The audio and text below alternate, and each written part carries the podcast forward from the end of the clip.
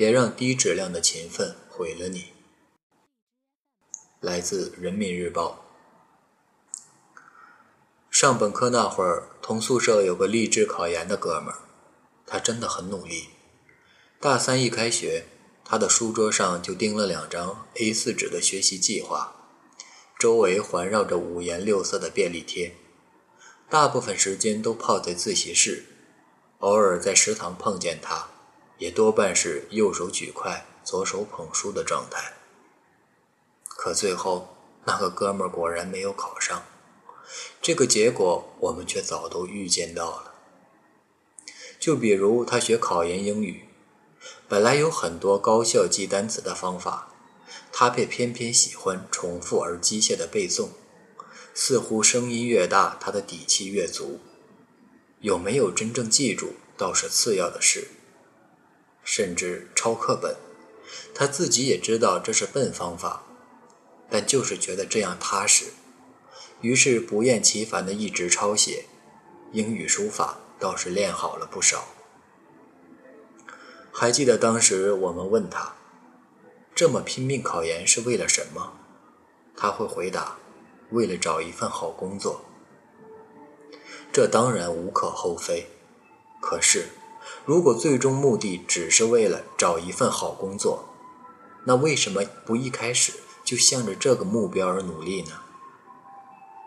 对于这样的质疑，他不以为然，说：“等我考上了研究生，好工作自然就容易找到了。”相信明眼人都能看得出来，其实事情并不会那么绝对。想要找到好工作，参加社会实践。寻找实习机会，丰富并优化简历，补充课堂上学不到的工作技能，这些也都是需要去努力的。而他以为只要考上研究生，就等于走上了捷径，可以简化甚至省略掉上面的步骤，不用全面提升自己，轻易便能找到好工作。或许他也清楚这并不容易实现。但仍然用整天泡自习室的勤奋来掩饰自己不愿直面现实的懒惰。不走心的努力，都是看起来很努力。拼命做无用功的最大意义，不过是营造一个我很努力的幻觉，就是用战术上的勤奋掩盖战略上的懒惰，换取可怜的自我安慰罢了。其实稍微留意一下，就会发现，这种人很常见。觉得死记硬背就是勤能补拙，不懂得拱强补弱。有的放有的放矢的学生，只把自己当螺丝钉拼命运转，不懂得升级自己的维度，不想离开舒适区的员工，从未真正了解孩子，以为自己有付出，对孩子足够好。就万事太平的家长，这种人早出晚归、鞠躬尽瘁，确实尽了力，但往往并没有真正处理好学习、工作、家庭中的问题。他们的努力，常常只是为了让自己感到踏实，殊不知感动的也只有他们自己而已。这种情况之所以常见，是因为许多人不愿意用大脑思考。反而逃避思考。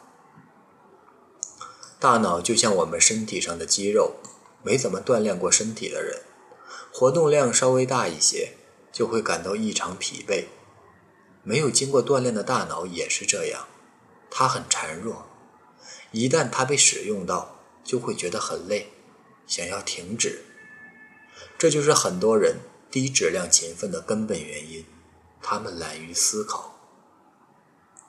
思维懒惰，就是不愿意把事情想透彻，喜欢放弃思考，把一切交给惯性和本能。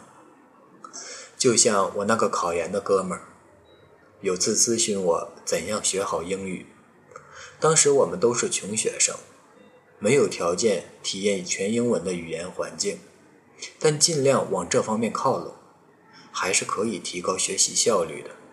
于是，我建议他。网上就有很多类似的教学，他会有压力的逼迫你在听说读写四个方面齐头并进。但是，好哥们挠了挠头说：“我还是背书吧，这样太复杂。”他仍然回去刻苦背单词，今天十个，明天十个，后天十个，坚持了一年，最终考研失败。没有实质进展的努力，跟自欺欺人有什么区别？但这种幻觉就像毒品，很多人内心也许知道真相，可就是沉湎在自我感动中，难以自拔。一开始思考，大脑便嗡鸣不已，呻吟着自己很累。于是，放弃思考的人通常会掉入三个陷阱：从众心理。大多数人都这么想，那就一定是对的。惯性思维，从前就是这样，那就一定是对的。固执己见，我就是这么想，那就一定是对的。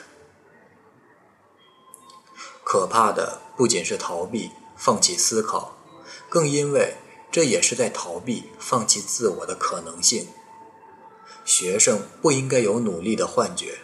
低效的学习，某种程度上就是半吊子，这样耗费大量时间和精力，实在得不偿失。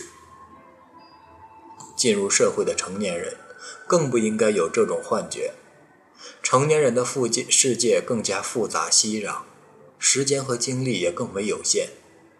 如果沉溺其中，长此以往，换取少得可怜的成果，世界上只会多一个庸碌无为。甚至失败潦倒的中年老人，不要再为低质量勤奋痛苦拉锯。